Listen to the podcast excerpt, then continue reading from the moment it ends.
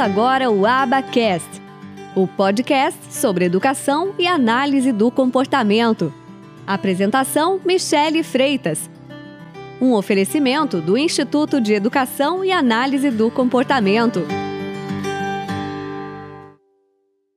Lediane, vamos contar então para as pessoas qual que é a sua profissão, você é formada em quê, o que, que você faz, uh, e assim, o que que você foi fazendo para o que você está agora, porque com certeza houveram mudanças. É, então vamos já contar aí para o pessoal. Eu sempre quando eu começo a falar em algo, participar de algo, eu coloco que possamos finalizar um pouquinho diferente daquilo que nós iniciamos, que é sempre uma oportunidade de troca de conhecimento e que todos acabam crescendo com isto. Então, hoje a minha formação, eu sou psicóloga, é, mas a minha formação lá atrás, no segundo grau, hoje ensino médio, eu fiz magistério. Meu primeiro emprego foi como professora é, de sala de recursos, que na época se falava para crianças com deficiência visual e auditiva.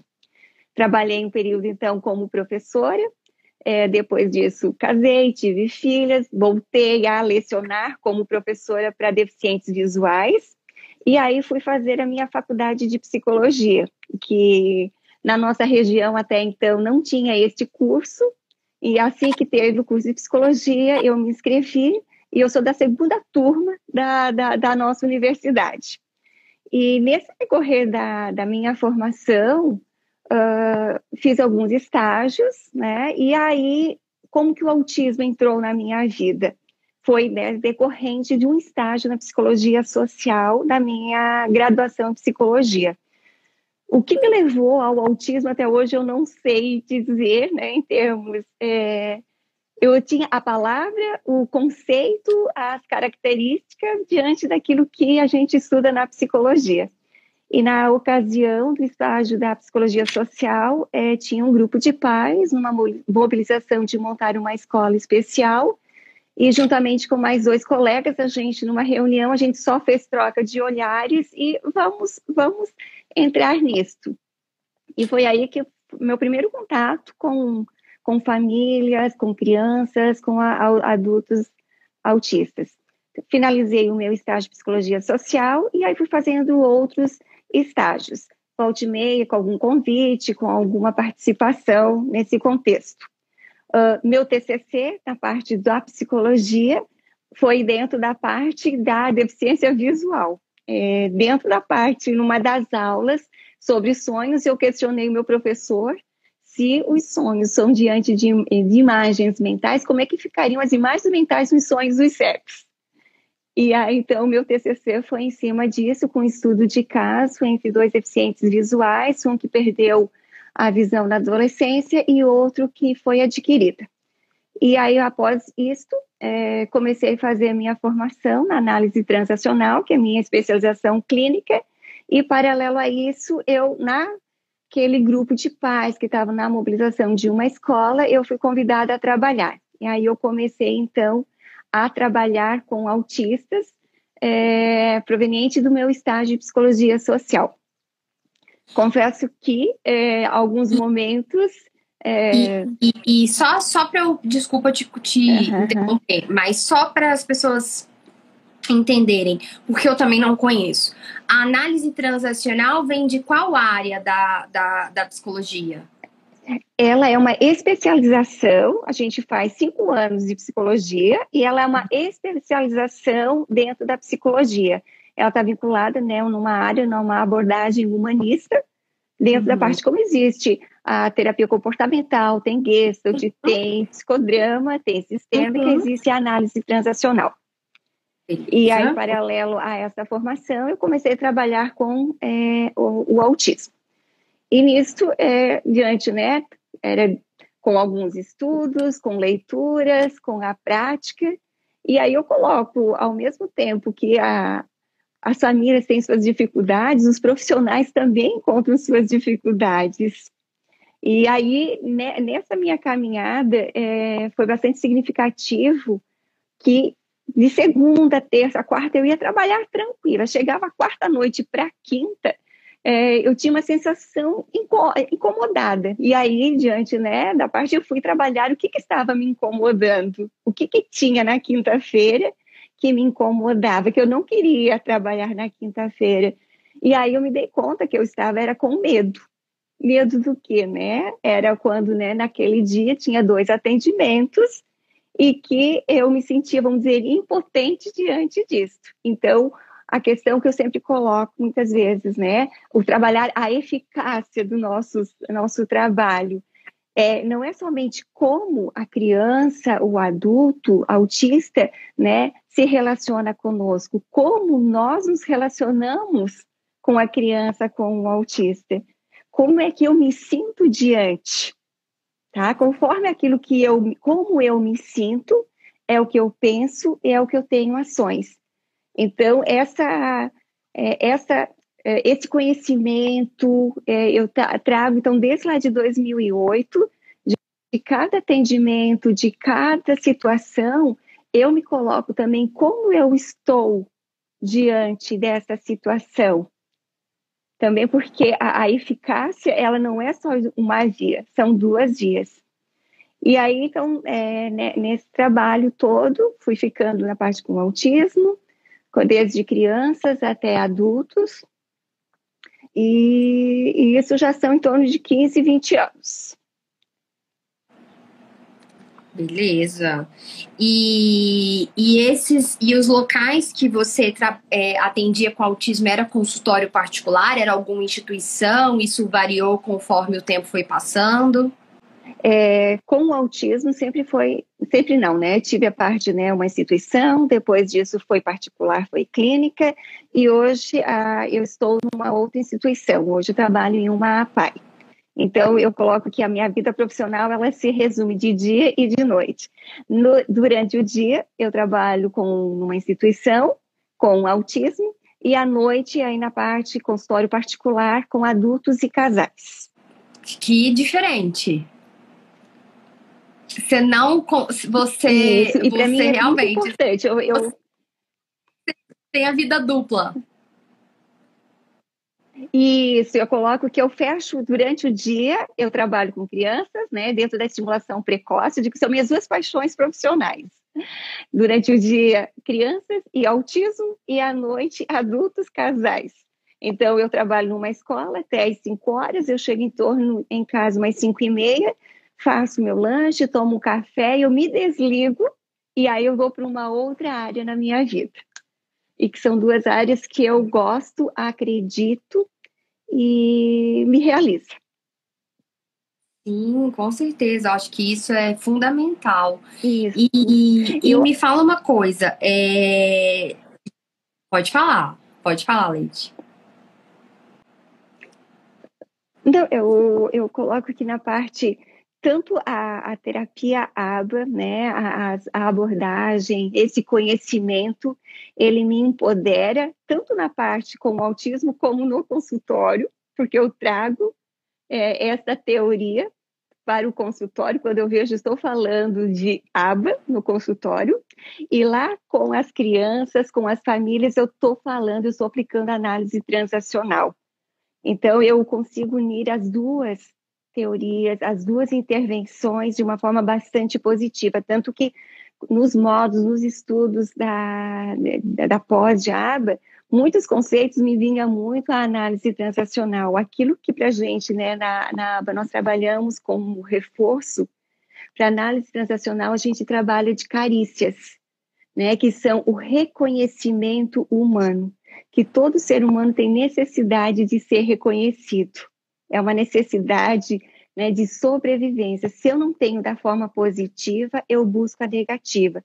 Não importa o que eu tenha que fazer, mas olhe para mim. Um abraço é melhor do que um tapa, mas o tapa é melhor do que não ter nada.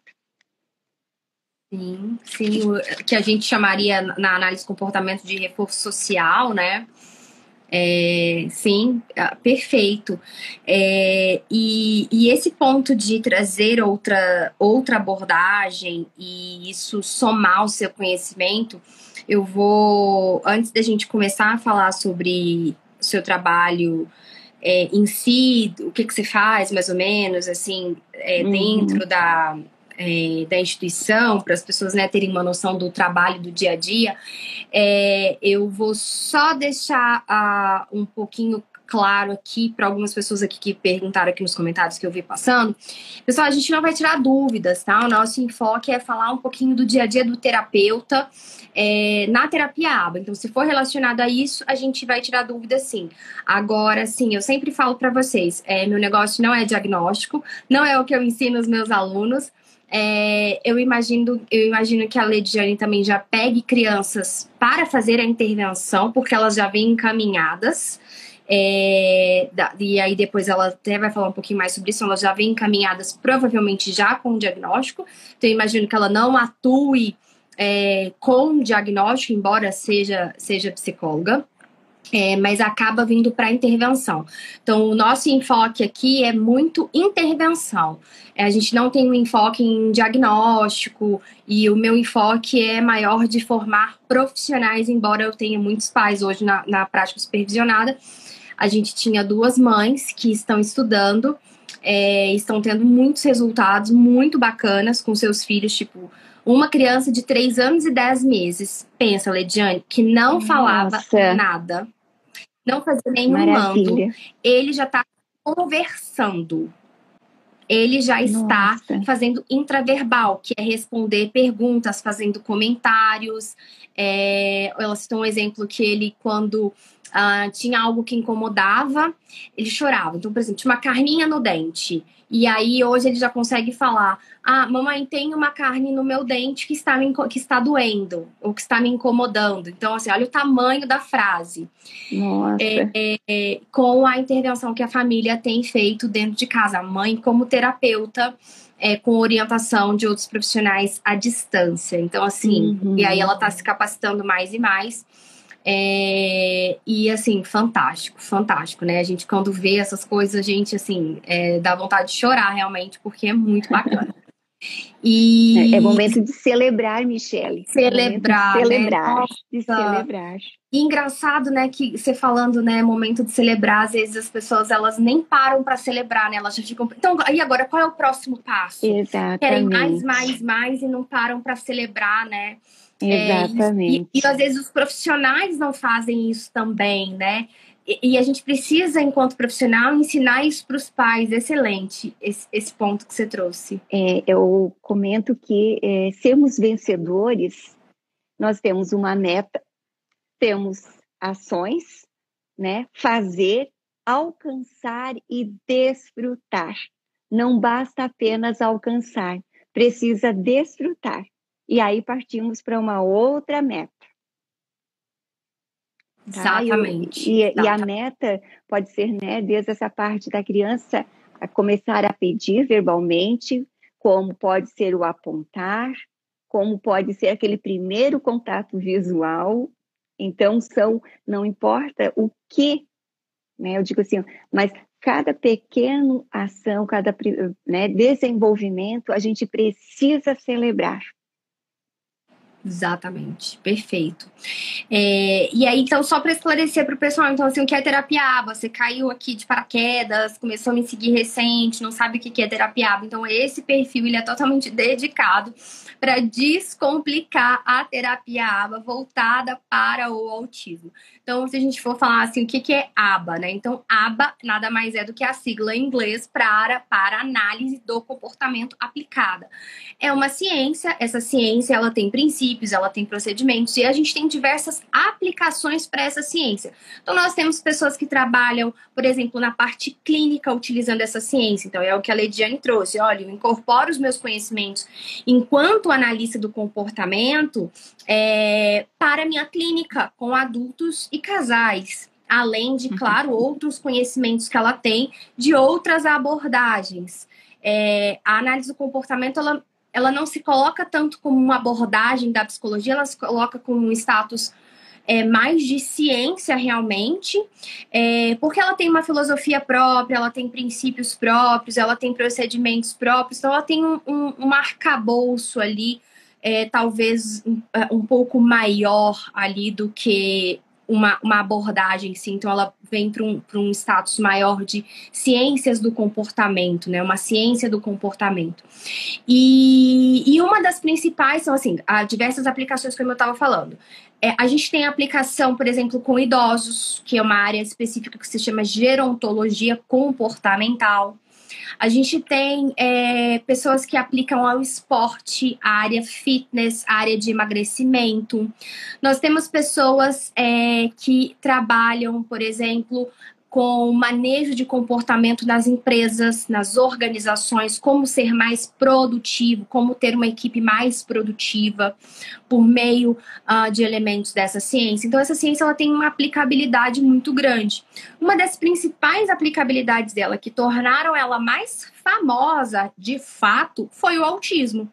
Porque a gente começou a ter um boom de autismo, de diagnóstico de, de, de diagnósticos de autismo, Uh, um dos motivos que a gente começou a ter isso foi justamente por a gente ter critérios mais claros, a gente ter uma ampla gama de áreas que é, em, em ampla, ampla, gama de atrasos que encaixam dentro desses critérios diagnósticos, que hoje a gente chama de espectro, então a gente tem diversas características, mas prioritariamente dentro do diagnóstico de autismo, o que, que nós temos? Nós temos um grande prejuízo na comunicação social. Então, gente, a linguagem, ela é um elemento da comunicação. Então, não pense que, ah, porque é um menino que fala, porque ele olha nos olhos, porque ele se comunica e aí a gente vai descartar diagnóstico de autismo. Não, não é assim. É, por quê? Porque a grande questão que o autismo ele afeta é a comunicação social. Claro que é, grandes, assim, eu, eu acho que eu posso dizer que a grande maioria dos casos a gente tem sim grandes atrasos na linguagem. É, e nós temos uma, uma, um menor número de casos que de fato são de pessoas que falam muito bem, têm uma linguagem muito boa, geralmente são os casos mais, mais difíceis de diagnóstico, que às vezes as pessoas vão para a vida adulta buscando esse diagnóstico, mas elas têm dificuldades na interação social, na comunicação com o outro. E aí a gente tem também aí a questão dos comportamentos restritos, os comportamentos estereotipados, os interesses restritos. Então, tudo isso fazem parte de características do autismo as dificuldades sensoriais. Então, cada autista é um autista. Se você conheceu um autista, você conheceu um autista. É, nós temos um. Por isso que a gente fala a palavra espectro, é algo extremamente amplo. Mas se você está em busca de diagnóstico, de saber, será que meu filho é? Será que eu sou? Agora eu estou recebendo Lediane. E aí, como você gosta da clínica, então, eu acho, né, se não, não, abandona a clínica, a psicoterapia, você tem que começar a trabalhar com esses autistas adultos, que vamos chamar aí de, eu não gosto dessa palavra de autofuncionamento, mas assim, só para as pessoas entenderem, né, que tem uma linguagem avançada, mas que estão assim, é, lidando com situações sociais, socioemocionais difíceis, eu acho que você precisa pegar essa galera aí é, e inserir na sua prática da noite. já na que o autismo já está inserido. Uhum. Na verdade, na, nessa minha prática da noite, Michele, eu já atendo, é, eu coloco à disposição né, aos, aos familiares, então muitos atendo a pais, tá? E aí a terapia aos pais, até para lidar consigo, com suas emoções, uhum. e também se dar conta nas suas ações. E também estou com dois adultos é, que receberam diagnóstico ali em torno de 20 e poucos anos, dentro da parte do, do autismo leve, vamos dizer. Sim. E aí muitos, é, hoje, assim, é um, um, relata, né, mantém esse contato visual. E aí, assim, ó, eu mantenho esse contato visual porque eu aprendi que socialmente deve-se usar. Mas para mim seria mais confortável Sim. eu não precisar olhar para os seus olhos. Você estava falando dos objetivos de ensino que você costuma trabalhar com os autistas adultos. Fala isso para gente, que eu acho que isso é importante. Então, é, eu coloco a parte da noite, eu coloco né, para a questão de adultos e casais, e chega até né, a busca né, de casos tanto de famílias, é, de pais, na verdade, ou principalmente as mães que vêm em busca de terapia para poder lidar com suas emoções, ou a, dependendo da fase que o filho está, e que eu acho que é de extrema importância esse cuidado com os pais, esse cuidado com os genitores, de buscar também um cuidado para si. Como eu falo, da mesma forma, uh, trabalhamos com eficácia, nós somos o principal instrumento de trabalho né? E precisamos de profissionais que estejam bem, que estejam capacitados, como também precisamos de pais que estejam bem. Tirar o tempo para terapia para si, esse cuidado consigo, eu coloquei de extrema importância, porque vai estar melhor como pessoa e automaticamente melhor como pai, como mãe. E vem, então, eu tenho, né, vem em busca ali de terapia é, de adultos, e eu vejo assim, uma grande é, queixa principal vem essa questão da socialização, que muitas vezes de querer se socializar mais, mas muitas vezes não saber como fazer ou não consegue compreender algumas é, colocações, é como né, na parte a pessoa diz tá, tá, tchau, e aí a pessoa acha que está dando tchau e dá tchau, e na verdade é porque não quer continuar um determinado assunto, e aí a uhum. pessoa vai e, e, e interrompe já a conversa. Então, essa dificuldade, muitas vezes, para conseguir continuar uma comunicação. Exatamente.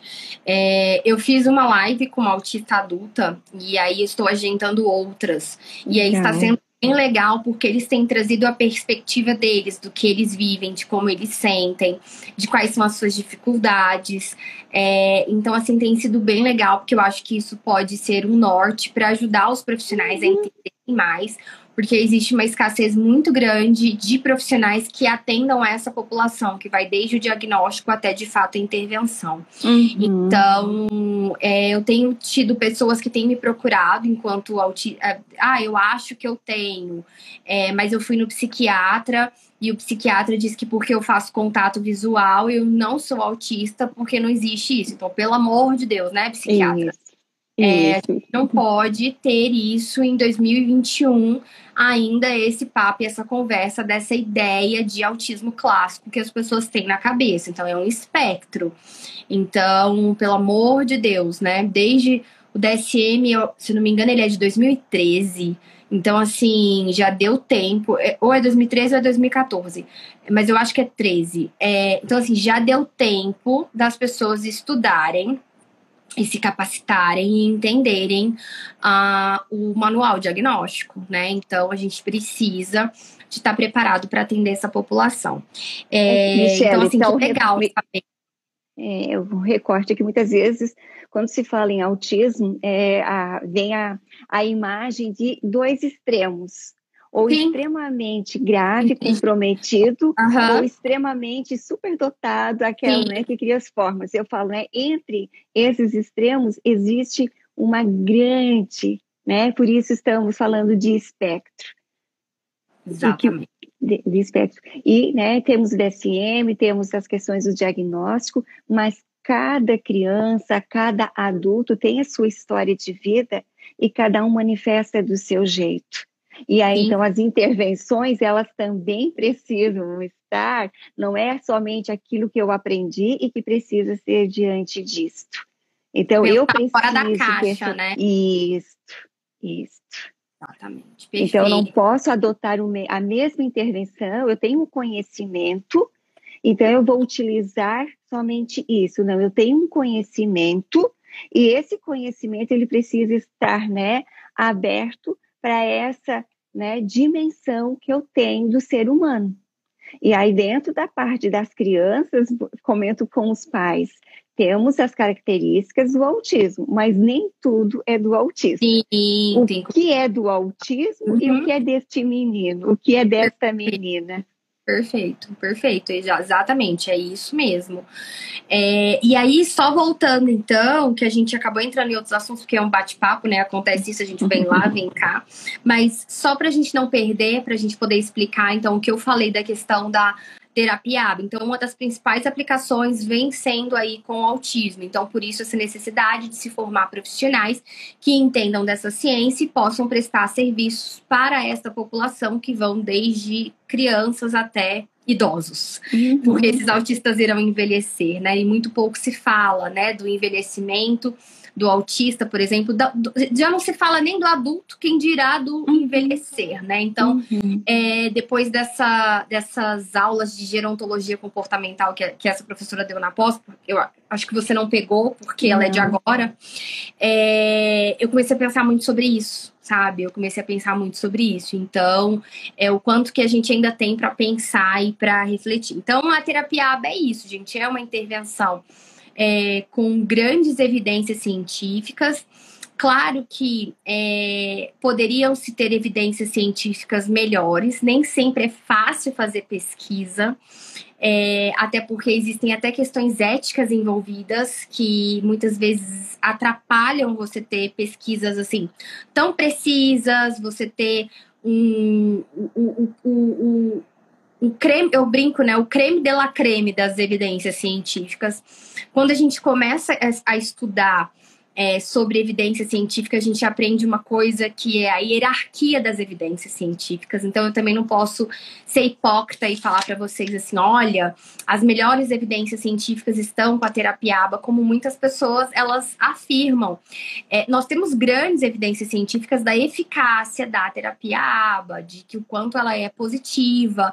Nós temos muitos estudos. Só que os estudos de análise do comportamento aplicada, eles são com amostras de é, de pessoas pequenas porque o delineamento de pesquisa, a forma de se pesquisar de análise do comportamento, ela não é não é, tem um enfoque de comparar um grupo de pessoas com outro grupo de pessoas, mas sim o sujeito com ele mesmo. Então, como essa pessoa entrou na pesquisa e como que ela saiu da pesquisa, o que a gente chama de delineamento de sujeito único. Eu comparo o sujeito com ele mesmo. Isso é maravilhoso, isso é magnífico, porque a gente pode estudar cada sujeito na sua individualidade, fruto daquilo que ele vive no ambiente. Perfeito.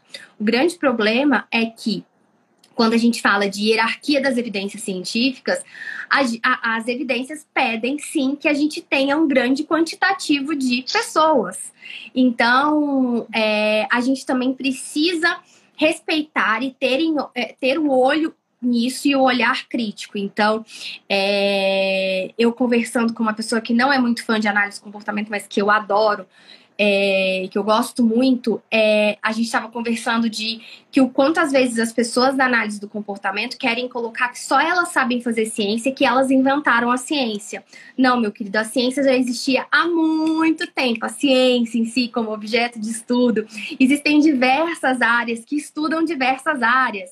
Então, é, eu tenho buscado estudar sobre isso, é desenvolver um raciocínio crítico de identificar é, é, o nível de qualidade de uma pesquisa, o nível de qualidade de uma evidência. Não é porque foi publicado num artigo científico que aquela pesquisa é uma pesquisa excelente, que é uma pesquisa que não teve falhas. Então, a gente também tem que ter esse senso crítico, eu estou buscando tê-lo, é, e respeitar também as pesquisas que as outras áreas fazem. Eu acho que isso é uma coisa que às vezes uhum. falta dentro das pessoas da análise do comportamento, e que eu estou buscando desenvolver esse senso crítico comigo mesma enquanto profissional e saber que, olha, tem coisas que às vezes você está colocando como um alto é, nível de evidência científica, mas que não é assim. É, então a gente precisa ter esse cuidado aí realmente de saber identificar a qualidade das evidências científicas. Uhum. Oi! Tudo bem? Tudo ótimo. E vocês aí? Tudo certo. Então tá bom. Um abraço. Boa noite a todos. É, então, isso é, isso é fundamental. Então, também quero deixar essa, essa ressalva e essa, essa crítica à própria área e emendar com outra coisa que você trouxe, que foi a, a, a questão de você mesclar os conhecimentos de outras áreas para sua prática, né? É, e, e isso eu tenho refletido tanto sobre isso, Lediane, a gente nunca teve oportunidade de conversar sobre isso. Mas eu tenho refletido tanto sobre isso.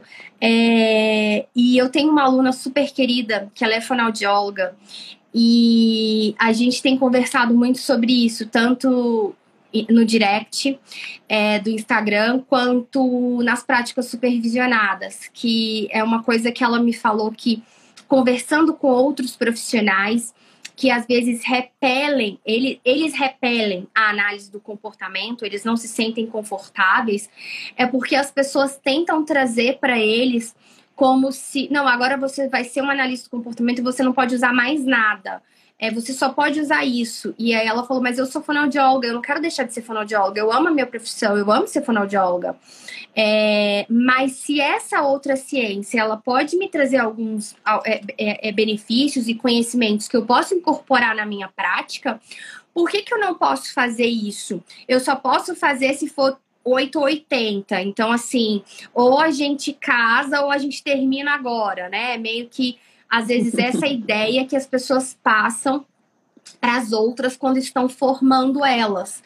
E isso causa uma é, um incômodo nas pessoas que têm uma formação, que já. Não, mas peraí, então quer dizer que agora eu tenho que esquecer tudo que eu aprendi e começar do zero agora nessa nova área que me disseram que é, o, é a única coisa que existe e é a última bolacha aí do pacote.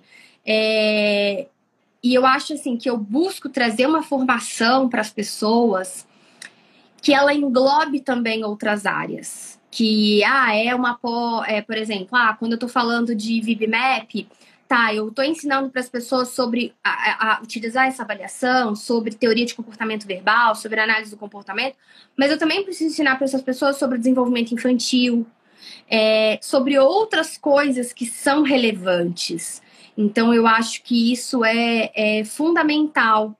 E o que eu sempre falo que as pessoas têm que ter clareza é qual tipo de serviço que elas estão prestando. E isso que eu acho que elas têm que ser bastante comprometidas de saber. Não, nesse momento eu estou fazendo psicoterapia. Nesse momento eu estou fazendo aplicação de programas. Nesse momento eu estou fazendo isso. Nesse momento eu estou fazendo uma sessão fonoaudiológica. Mas por você estar fazendo isso, não quer dizer que você, por exemplo, não possa incorporar o uso do reforço, que você não possa fazer análise funcional de problemas de comportamento. Então, é, tem coisas que elas não são excludentes. Algumas coisas, sim, não é possível você aplicar um programa de ensino e estar tá fazendo psicoterapia. São, são coisas diferentes. Então, tem coisas que são excludentes, mas tem coisas que não são excludentes. Você quer falar um pouquinho sobre isso, Leidiane? Quero sim, Michelle. Eu acho que é de extrema importância isso que tu tens colocado. Uh, o trabalho, como se fala, né, a importância de intervenção precoce, intensiva e de equipe multiprofissional temos isso e a gente sabe da importância. Então, a minha prática profissional, seja ela no consultório, clínica, mas principalmente a minha maior parte de trabalho é instituição, uh, esse trabalho de equipe para mim é de extrema importância. Meu trabalho é melhor e mais importante do que do meu colega? Não. Todos nós somos importantes e precisamos estar alinhados naquilo que estamos fazendo. Então, alguns atendimentos e algumas crianças eu tenho feito juntamente com a fonoaudiologia, tenho feito junto com a fisioterapia, e aí disso, né, na parte é, que a criança se sinta motivada, engajada, que nós estamos fazendo um pareamento daquilo, né, do ambiente com os profissionais e temos tido, né, excelentes resultados. Então eu acredito, ninguém é melhor do que ninguém, mas todos com seus conhecimentos, com a sua especialização, dentro da sua área, nós vamos agregar esse conhecimento, esta prática, um para o outro, e em especial aos nossos, às nossas crianças, aos nossos adultos. Então, esse trabalho multidisciplinar é muito bonito, na, né, eu digo a palavra, mas como ele é feito na prática. Então, que cada um venha para agregar o trabalho do outro. Exatamente. E esse ponto que você colocou de que um não é mais importante que o outro, eu acho que é, tem uma coisa que as pessoas precisam aprender e que elas não são ensinadas, mas que na pós a gente ensina lá naquele módulo de supervisão e gerenciamento de pessoas, e que a gente até quer produzir mais conteúdo sobre isso, que é a prática interprofissional, que é as pessoas saberem trabalhar umas com as outras, cada, um, cada uma vindo de um background diferente. Então, de um veio da psicologia, um veio da fonoaudiologia, o outro veio da educação, é, as pessoas vindo de áreas diferentes. É, então, isso eu acho que é fundamental é, esse trabalho e é muitas vezes o que repere a análise do comportamento de outras áreas. Muitas pessoas da análise do comportamento têm dificuldade de conversar com pessoas de outras áreas, seja pela questão do vocabulário, que é muito técnico e, e diferente, ou seja realmente pela própria postura do profissional que não consegue conversar com o outro e enxergar é, a importância do trabalho do outro e achando que só o seu trabalho é importante e é relevante. Gente, a, a, a Lidiane caiu de novo. Jesus amado.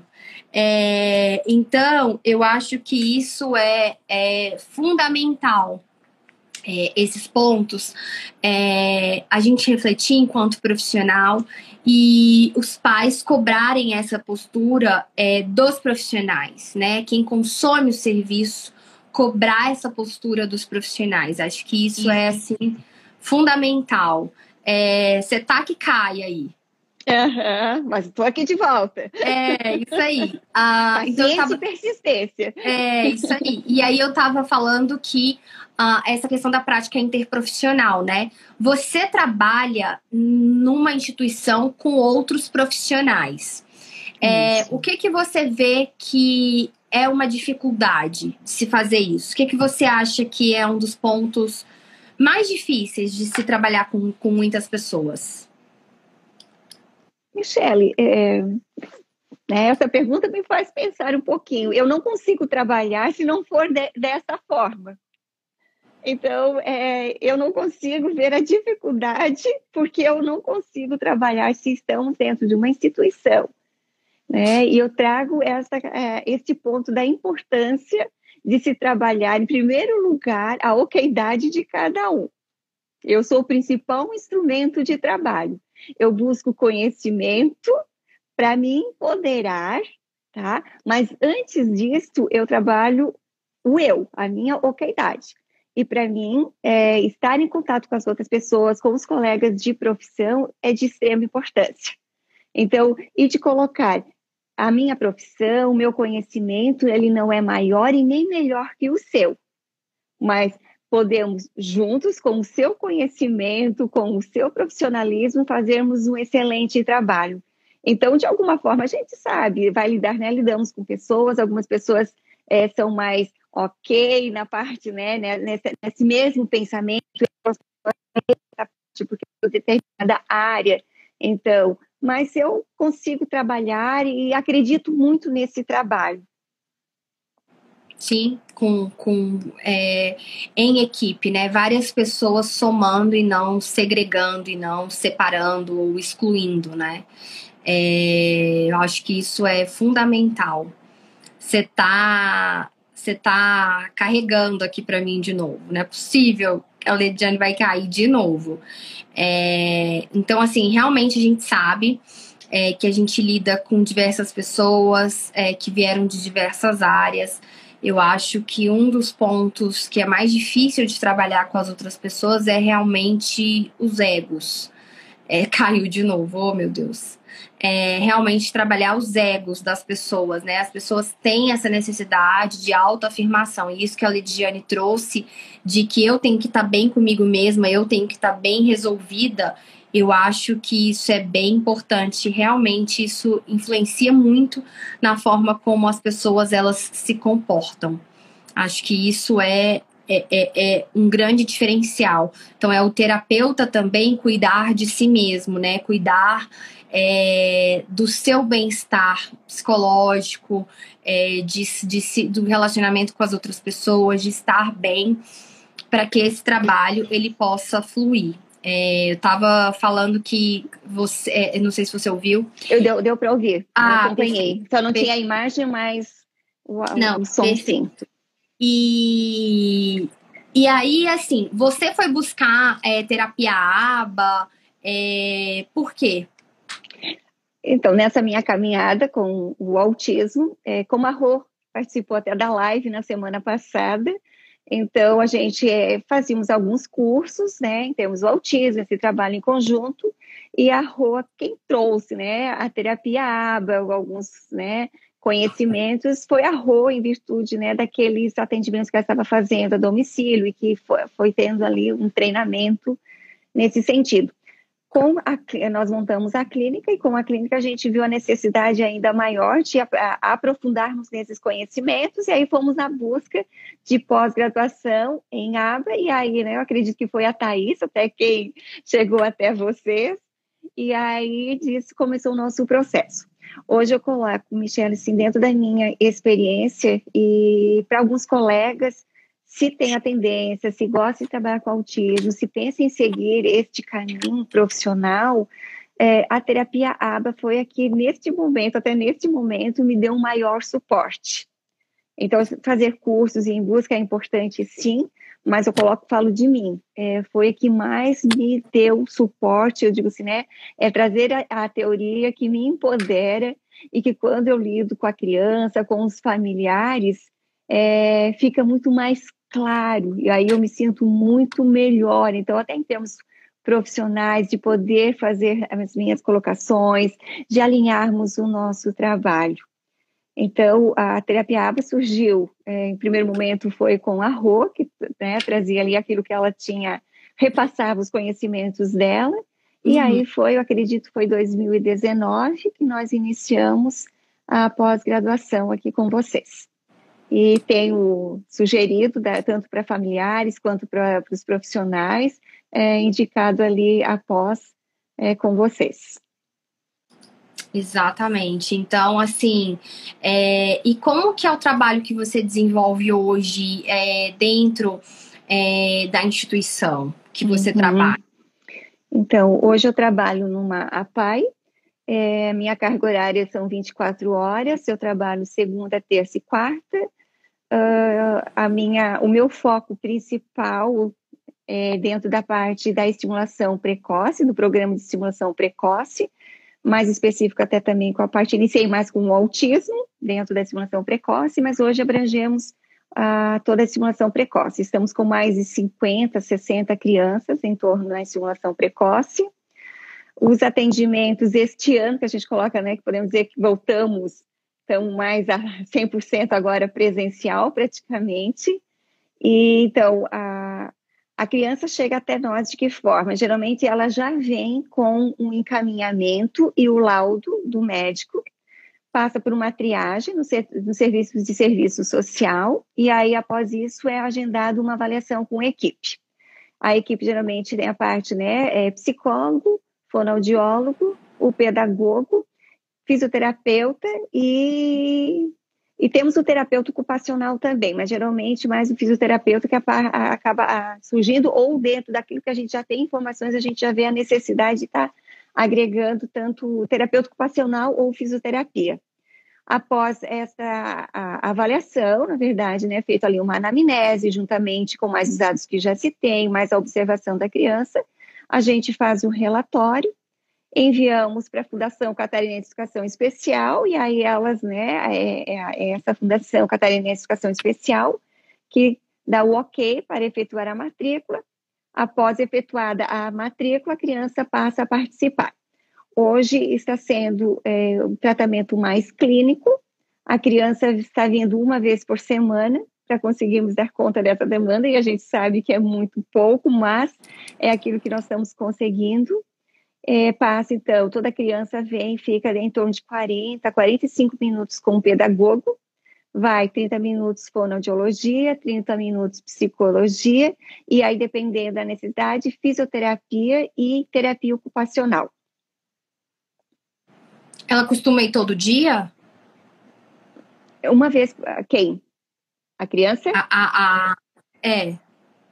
Não, é isso, é uma vez por semana. Então, eu vejo a criança uma vez por semana, 30 minutos. Uhum. E aí, esse trabalho, uhum. essa parceria com a família, com o CI, com a creche, com né, a educação infantil é de extrema importância. É, eu falo para os pais que 30 minutos numa semana é muito pouco, mas quando nós conseguimos alinhar o nosso trabalho, ele se torna muito mais eficaz. Então, esse cuidado com os pais, o passar ali orientações, o que é prioridade, como o pai se sente diante de tais comportamentos aí. Então, eu preciso também ver como é que o pai se sente diante é, do choro do seu filho. Aí, eu, de algum modo, eu procuro também dar esta atenção ao pai ou à mãe, né, a lidar com este choro que tem por trás a sua emoção, né, deste choro, e para a gente trabalhar a função deste choro. Exatamente, qual é o, entender. Qual é o impacto que isso gera? Sim, sim, perfeito. É, e, e como que como que você acha assim que os pais reagem ao que as orientações e, aos que, e ao que vocês buscam é, passar para eles? É, você acha que eles conseguem implementar aquilo que vocês orientam? É, o que, que você poderia talvez contribuir assim até de dicas para os profissionais, né? De como uhum. ter uma uhum. comunicação efetiva com os pais, de maneira que eles entendam, que eles consigam, consigam implementar. Eu acho que da mesma forma como a gente lida com os colegas de profissão, a gente também vai lidar com os pais. É, ninguém é melhor do que ninguém, mas estamos juntos para contribuir, para agregar. Então, também, em primeiro lugar, como essa família está chegando, como este pai, esta mãe está, porque não é só algo eu vou colocar, eu também preciso perceber como está o momento desta família. E aí, dependendo de como está essa família, é até onde eu vou colocar a cada momento. E aí, algumas famílias existe né, uma dificuldade ainda na aceitação. Algumas famílias existe uma, uma, uma uh, dificuldade até cognitiva de compreender, que muitas vezes não faz porque não quer, mas tem uma dificuldade maior para assimilar. Então, vai depender, Michele, mais uma vez, eu não consigo colocar somente num quadrado. Então, aí a importância que eu trago novamente, a importância da ocaidade do profissional, para perceber como quem está chegando, como está chegando. Porque dependendo de como está, eu vou fazer a minha intervenção. Eu posso avançar ou aquele primeiro momento essa família precisa ser acolhida e de mostrar, né? Vocês não estão sozinhos. Então vai Sim, depender de como cada família está. Sim, é, são momentos, né? Às vezes o terapeuta quer também, assim, cobrar coisas e que a família execute certas coisas que naquele momento não está sendo possível, por N uhum. razões. É, uhum. é, mas também, às vezes, eu vejo que os pais têm medo de falar e de perguntar algumas coisas para os profissionais. E às vezes eles vão engolindo, engolindo e aí chega uma hora que eles até acabam estourando, mas porque desde o início muitas vezes eles não falaram, não foram claros. É, se não entendeu, tem que falar que não entendeu. Se não concorda, uhum. tem que uhum. falar que não concorda. Se tem dúvida, tem que falar, tem que questionar. E o profissional precisa ter uma comunicação bem clara e já, já prevendo que às vezes é, o pai ele, ele é, precisa demonstrar se ele entendeu mesmo. É, é, é às vezes as pessoas não. Elas acham que entenderam, mas na hora de, de praticar elas não conseguem executar. Então, assim, já tem uma comunicação que vai prever já alguma, alguns problemas que podem ocorrer é, durante aí essa, essa intervenção. Então, assim, eu acho que isso é bem importante, assim, para pra, as famílias. É, é, hoje a gente. Pode algumas, falar Algumas vezes, Michele, algumas só o verbal, o, o, falar, o informar é suficiente. Alguns momentos é a gente assim, ó, né, vamos fazer, né, uma dramatização, né, como você se sente fazendo isto. Alguns momentos a família, a mãe ou né, o cuidador participa também para perceber como é que pode fazer alguns manejos? Então, algumas pessoas só a informação é suficiente, algumas pessoas, algumas a gente faz uma dramatização e algumas faz junto com atendimento, junto com a criança. E aí, quando é visual, assim, nossa, é muito diferente. E aí eu vejo que alguns familiares conseguem assimilar muito mais dessa forma. Exatamente, exatamente. E, e é a questão, né? A gente tem, eu sempre falo, né, que na minha pesquisa, quando eu fui treinar as famílias, é, uma das. Não só na pesquisa, mas na, certifica, na certificação que eu tirei em treinamento que foi o Ruby em treinamento de famílias, né? É, uma das coisas muito importantes é assim, você ter o apoio escrito, você praticar aquilo, então você ir para a prática. Então me mostra, faz de conta que eu sou a criança e você é o, é o, terapeuta, ou você é a mãe, né? Como que você agiria naquela situação? Isso. De acordo com o que eu acabei de te ensinar. E aí, além disso, eu te dou um material por escrito que você possa reler, rever em outro momento. Eu sempre brinco, deixa na porta da geladeira, é, num local de fácil acesso e tudo. É, ou deixa no celular, enfim. É, deixa nos dois ou nos três lugares, né? Dá diversas cópias. É, e aí você precisa ter esse momento de prática quando depois que o pai faz esse momento de prática, né, a família, o pai, a mãe, enfim, quem você estiver treinando familiar, isso vai para professor, vai para todo mundo que você estiver treinando. Enquanto você tiver esse momento de prática, você também precisa dar o feedback. Então, olha, quando você fez assim, isso foi legal, olha, isso eu recomendo você fazer diferente. Então, assim, dar esse feedback é muito importante. Então, a gente ter aí esse momento uhum. é, antes da pessoa ir para a fase da prática, é importante você demonstrar aquela habilidade é você dar o um modelo para ela. Então, seria você fazer por isso que você dá o material por escrito, você demonstrar a habilidade, mostrar como fazer, né? Demonstrar, mostrar como fazer, dar o modelo. É, você realmente dar, é, é, dar a oportunidade dela praticar e você dá o feedback diante da prática dela. Então, são elementos que são fundamentais aí para o treinamento de pessoas, né? De pais, enfim, de quem você estiver querendo treinar. Então, assim, é bem importante. É, essa família tem que ter o conhecimento, não tem como fugir.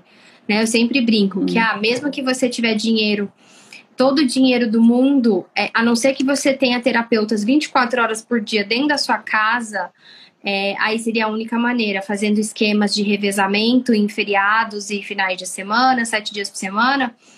Aí você não precisaria aprender, mas caso contrário, porque eu nunca vi ninguém fazer dessa forma, é, até porque vai ser difícil, até mesmo, até você tendo dinheiro para pagar, vai ser difícil você encontrar profissionais.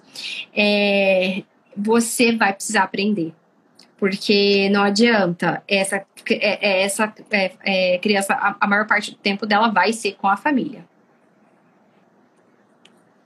né? e de extrema importância né porque ela precisa do momento de ser filho e não apenas né a criança em terapia Exatamente, exatamente. Até porque a gente não pode colocar a criança né, para viver só dentro de consultório, né? Ela precisa viver Exato. na vida porque ela precisa generalizar essas habilidades. Então, a gente também tem que tomar cuidado com essa questão ah, de número de horas, e essa criança não ter uhum. infância, é, não uhum. ter relacionamento com outras crianças, é, ir ao parquinho, ir a uma festa infantil, estar tá em contato social. Claro que agora a gente está na pandemia, está tudo revirado, mas isso vai passar.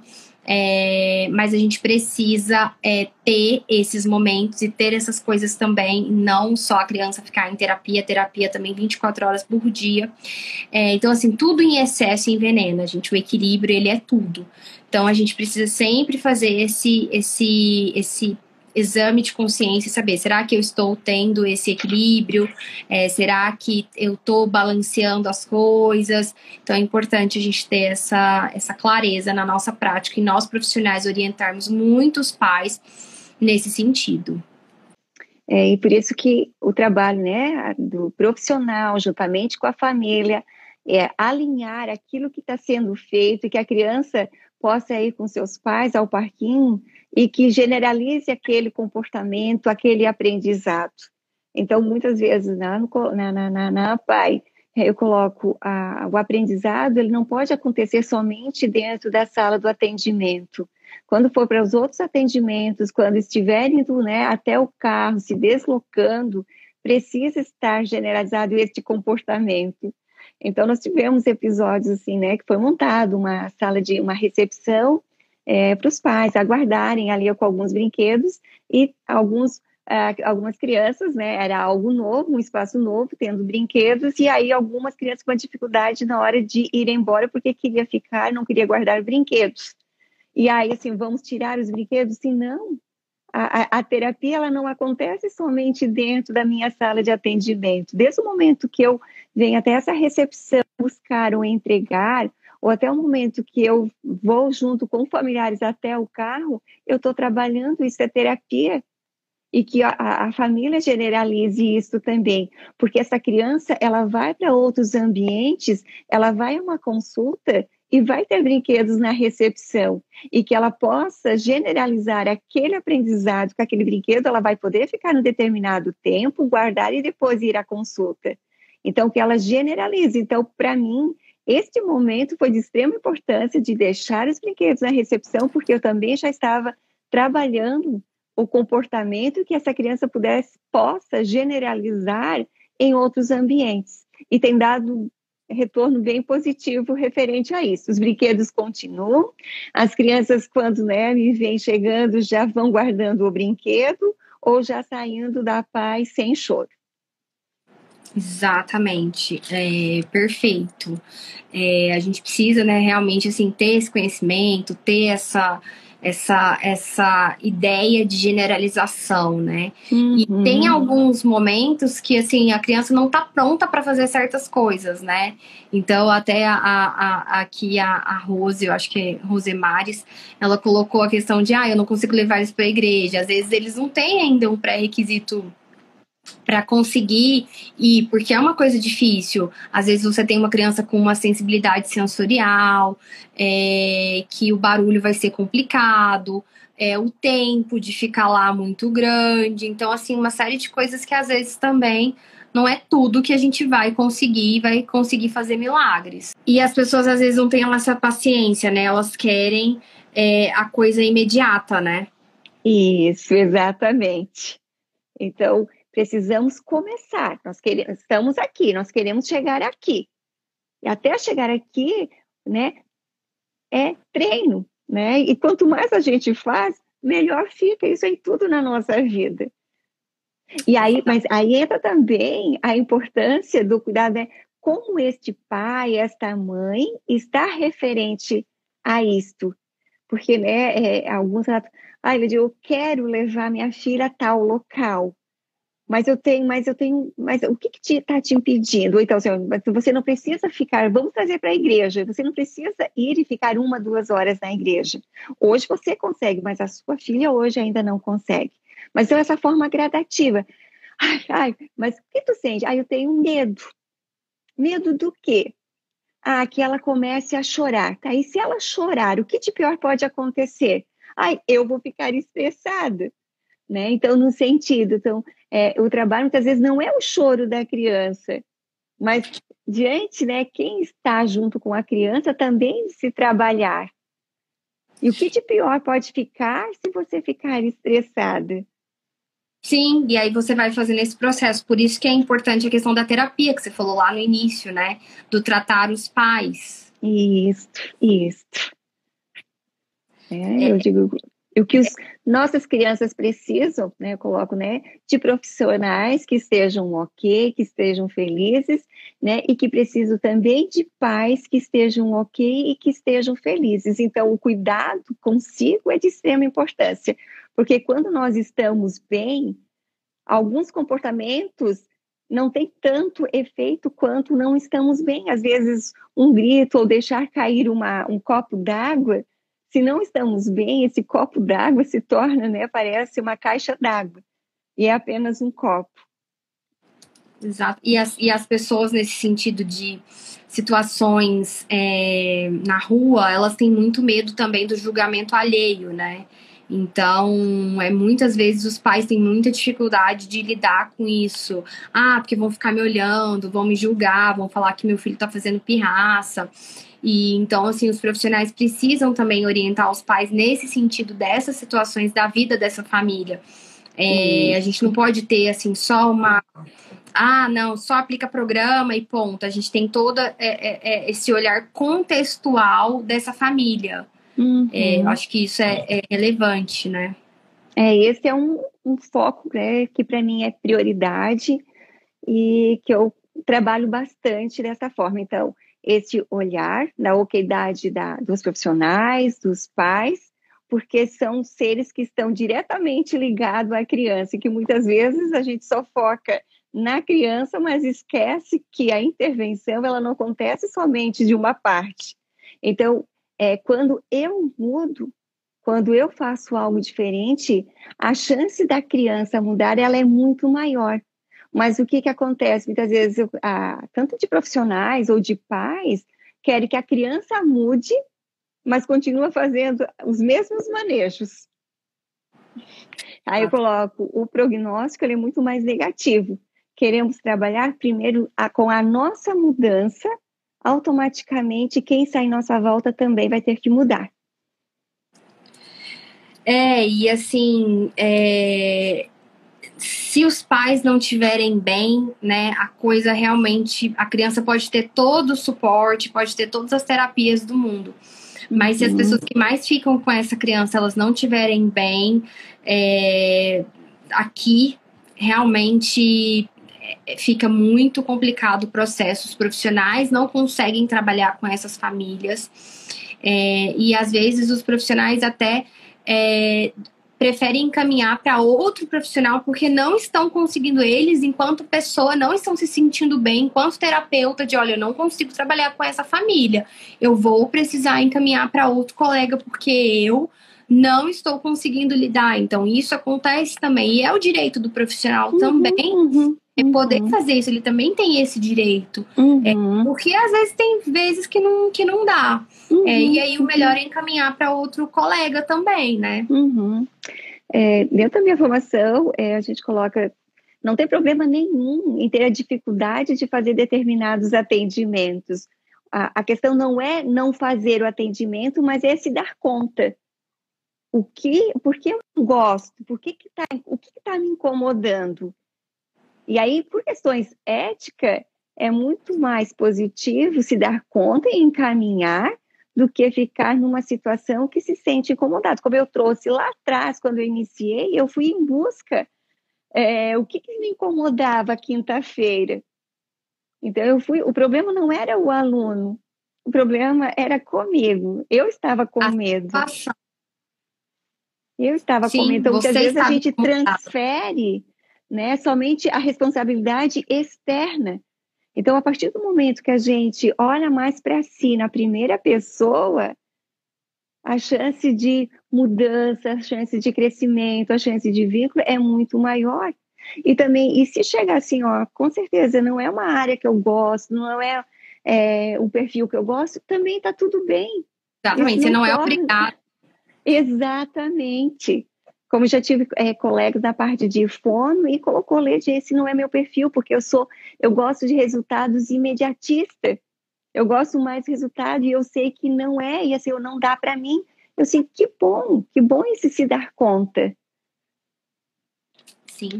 Se conhecer tudo, né? Porque isso te lva a percorrer, assim, caminhos é, sabe, ter clareza de onde você quer, quais, quais caminhos você quer seguir. Então, Exato. assim, se você descobre que de fato não é para você, tá tudo bem. Tudo bem. E aí você segue fazendo outra coisa que você se identifica mais, que você gosta mais. É, então, assim, eu acho isso fundamental, acho isso uma parte fundamental para que as pessoas tenham sucesso profissional. Elas gostarem do que elas fazem. Não adianta você querer forçar a barra. Uhum. É, e assim, principalmente trabalhar com criança, trabalhar com autismo, você vai lidar com situações muitas vezes complicadas. É, de, você pode lidar com situações de agressividade, você pode lidar com situações que o menino está fazendo um desfraude, que ele vai querer comer o cocô, é, sabe? Essas situações que, assim, hoje mesmo na prática supervisionada, a gente estava discutindo sobre isso. Na verdade, foi ontem. A gente estava falando sobre uma professora que se viu numa situação assim, que a criança chegou na sala, a criança estava quase realmente comendo ali o cocô. Uhum. E que ela ficou, tipo, paralisada, ela não sabia o que fazer. É... E olha que ela está acostumada a lidar com crianças pequenas, com crianças de até 3 anos e meio, ou seja, uma criança que escapa um xixi, que faz um cocô na roupa, é algo comum para essa idade. Tá? Uhum. Crianças pequenas que estão em fase de fazer desfraude ainda. É, então, mas ela ficou ali paralisada. Então, você tem que estar preparado para esse tipo de situação, ou, ou pelo menos ter a consciência de que você não está preparado e que você, se você quiser, você precisa se preparar, ou não, simplesmente você dizer, não, de fato, não é essa área que eu quero atuar. É como tem às vezes dentro da escola, tem professor que lida mais com adulto, com adolescente, e que não é muito de criança pequena, é, e tá tudo bem, você e tá tem tá que apenas bem. Realmente se definir, não tentar forçar uma coisa, porque você vai ser prejudicado e principalmente você pode prejudicar outra pessoa, às vezes até sem querer. Então, encaminha, deixa essa pessoa na mão de alguém que estiver mais preparado, ou que essa pessoa de fato tenha consciência de que ela precisa se preparar. Uhum. Exatamente, Michele fundamental. Bom, Lediane, queria te agradecer aí, acho que a gente teve um papo assim que a gente falou muito, muitas coisas muito bacanas, é, que eu acho que as pessoas elas podem pensar, elas podem refletir, é, não só os profissionais, mas as famílias também, saber identificar esses pontos, né, sentir isso. E eu fico muito feliz de fazer parte aí da sua jornada, é, de você ter ido buscar a gente para fazer pós, a gente ter contribuído com a sua formação. Espero que a gente aí caminhe juntas. É, conte comigo aí para o seu, pro seu trabalho sempre com IAC, sempre vai ter uma casa aqui de portas abertas aí para você. Então, só tenho a agradecer. Realmente, você acalma em pessoa, como alguém colocou aqui. É, e eu acho que isso é fundamental, trazer essa calma, essa paz é, para a população que, que a gente atende. É, eu que agradeço a oportunidade, Michelle. Eu acho que nós estamos num eterno crescimento. É, muitas vezes eu olho para trás e olho, nossa, como eu pude fazer isso? Mas eu olho para trás assim, era aquilo que eu tinha, era, eu estava dando o meu melhor. E se hoje eu posso olhar para trás e perceber isso, então que bom que eu estou crescendo, que talvez daqui um tempo lá na frente eu vou olhar assim, como é que eu podia fazer isso? Mas eu estou dando o meu melhor. Então, a cada profissional, essa busca constante, eu digo, esse cuidado consigo, ir em busca de aperfeiçoamento, fazer trocas, eu digo, é o sucesso do, do profissional. E que né? Que a gente possa olhar para trás e percebemos que hoje estamos diferentes, mas que lá atrás nós estávamos dando o nosso melhor. Então, para muitos pais também, aquilo que foi feito lá atrás foi dado o seu melhor. Então, daqui para frente, com algumas informações, esse agregar conhecimento se torna diferente, porque muitas vezes cometemos erros, não porque a gente quer, porque a gente não gosta da criança. Nós Sim. estávamos dando o melhor. Que eu tinha então, naquele momento.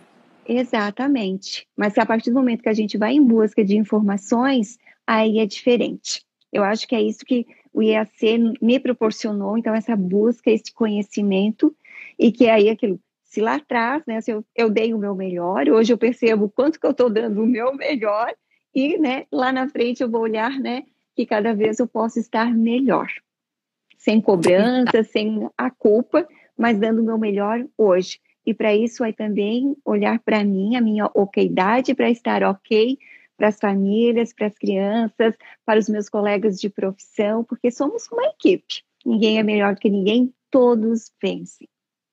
Exatamente. É, hoje a gente conseguiu, assim, né, falar de o que é terapia ABA, um pouquinho de prática baseada em evidência, é, a questão de, de eu agregar a análise comportamento com outras áreas é, a, a, a, questão do trabalho interprofissional, né, a habilidade de conseguir de fato trabalhar com outras pessoas. Então, assim, a gente cobriu assim vários tópicos que eu acho assim que vão ser fundamentais. Obrigada a todo mundo que está aqui. Obrigado, Lediane.